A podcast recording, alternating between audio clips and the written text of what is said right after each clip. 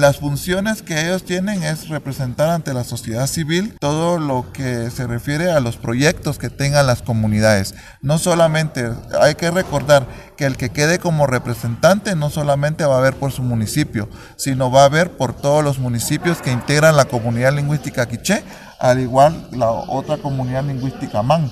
El representante más que todo va a estar siempre en las reuniones que se generen ante CODEDI ¿verdad? Y, va, y los proyectos que presenten, pues él tendrá en, gestionar los proyectos para los municipios que realmente necesiten.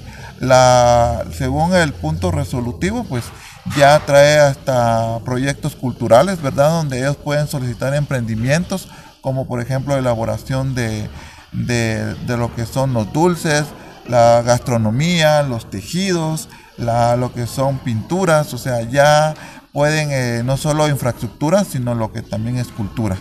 El, representante va a tener a bien pues representar al a los de la comunidad lingüística quiché a nivel departamental. De igual manera, los de la comunidad lingüística man va a tener el representante y el suplente representarlos ante el nivel de departamental. Informa Wilber Coyoy, Emisoras Unidas Quetzaltenango, primera en noticias, primera en deportes.